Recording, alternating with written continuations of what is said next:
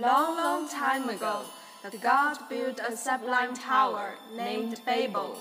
No one had ever approached that great tower, for its location could not be found until then.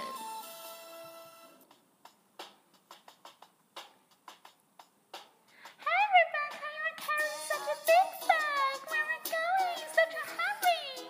I've heard that they found a godly tower, Babel. I'm going to see it.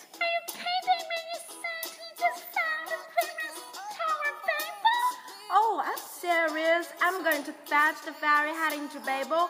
Don't get in my way if you're not interested. Wait for me, I'm going with you. Wait for me. Voices that touch your heart. Languages beyond border. Welcome aboard. Our destination is Babel.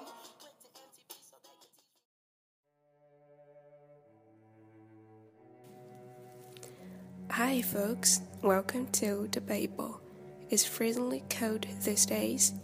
I suggest you arming yourselves with more layers of clothes, a thick scarf, and fat gloves against the penetrating winter wind in Champagne. Today is the first day in December, so let's see what Zoe and Lillian will bring us on this special day. Hello everyone, I'm Zoe. Hello, I'm Lilian. And first, let me share a paragraph with you. Remembering why we are doing something. Sometimes I forgot why I am doing what I'm doing. Have you ever done that? I'm just not talking about a memory problem, although that's possible too. I have called someone because I want to tell them something. And then, after just choosing the place for a while, not talking about anything particular, well, I forget why I called that person in the first place. That's a memory problem. I guess that counts too. But I'm talking about a deeper problem, a bigger that is why. At one point, that was a reason we do something. For long term projects, we need to remind ourselves for that reason. It's always count good to ask ourselves why. Why did I start to learn a language? Why did I join this club? Why, my friend, was this person rather than anyone else? Why did I get married? If we get lost in the doing, in the living, in the everyday of being, then we cannot say why. I think we need indeed remind ourselves of why. Or else it's tough to finish what we started. We stop starting, we quit the club, we end our finish friendships, our marriage get damaged. There's nothing wrong with asking why.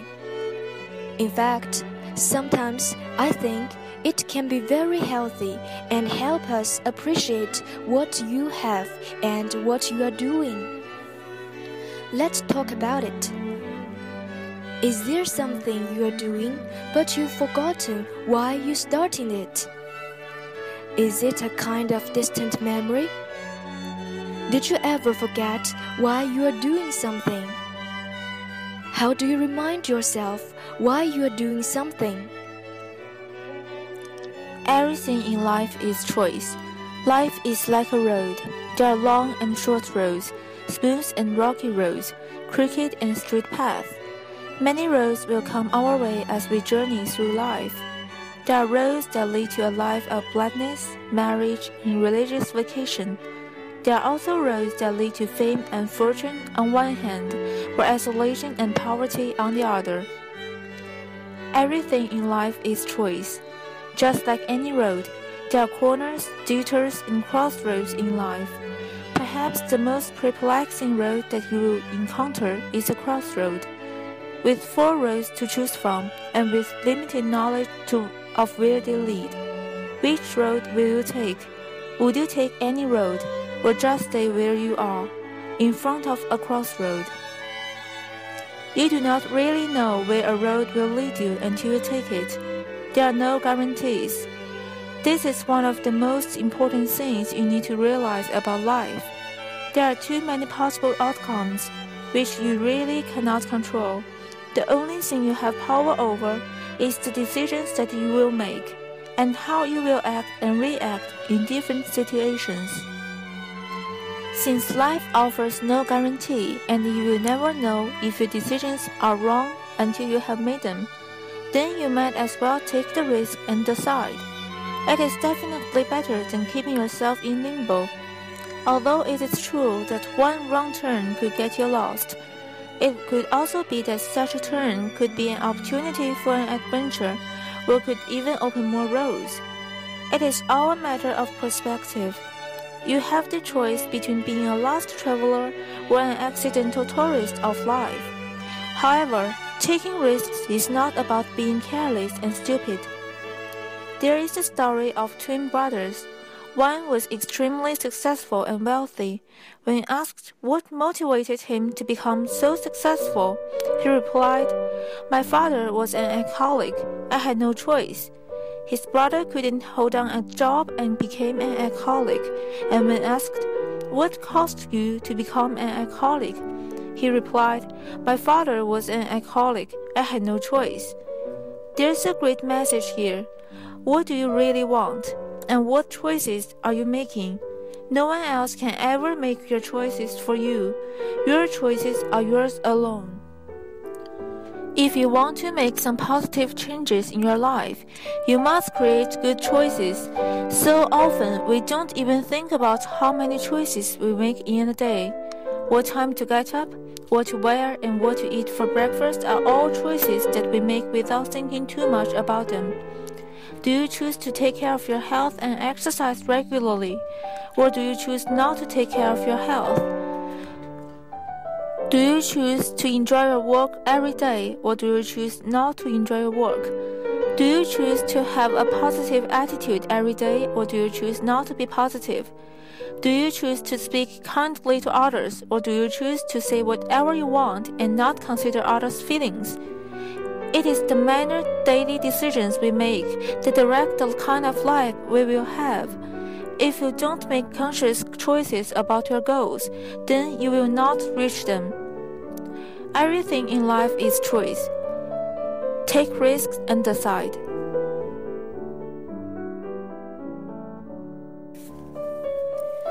Thank you, Zoe, and thank you, Lilian. I hope you all have recovered from the exhausting two day CFAU Model United Nations Conference. And since Christmas, New Year, and the final examination are all around the corner, I wish you a Merry December. So that's all for now. Until the next time on A Ticket to Tomorrow. I'm May. See you next time. 믿지 않았어. 네 가슴 속에 내가 없는 날이 온 걸. 서툴게 난 말할 수 없기에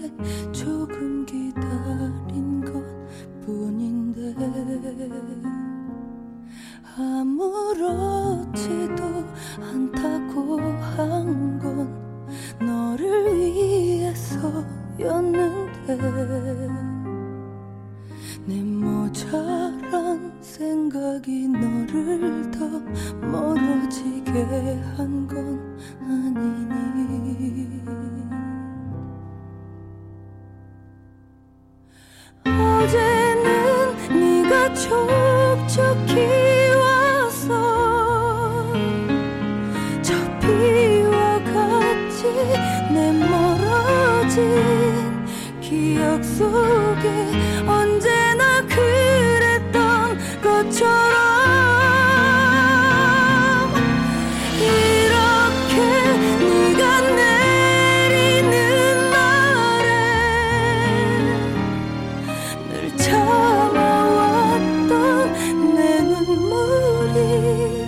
비가 되어 항상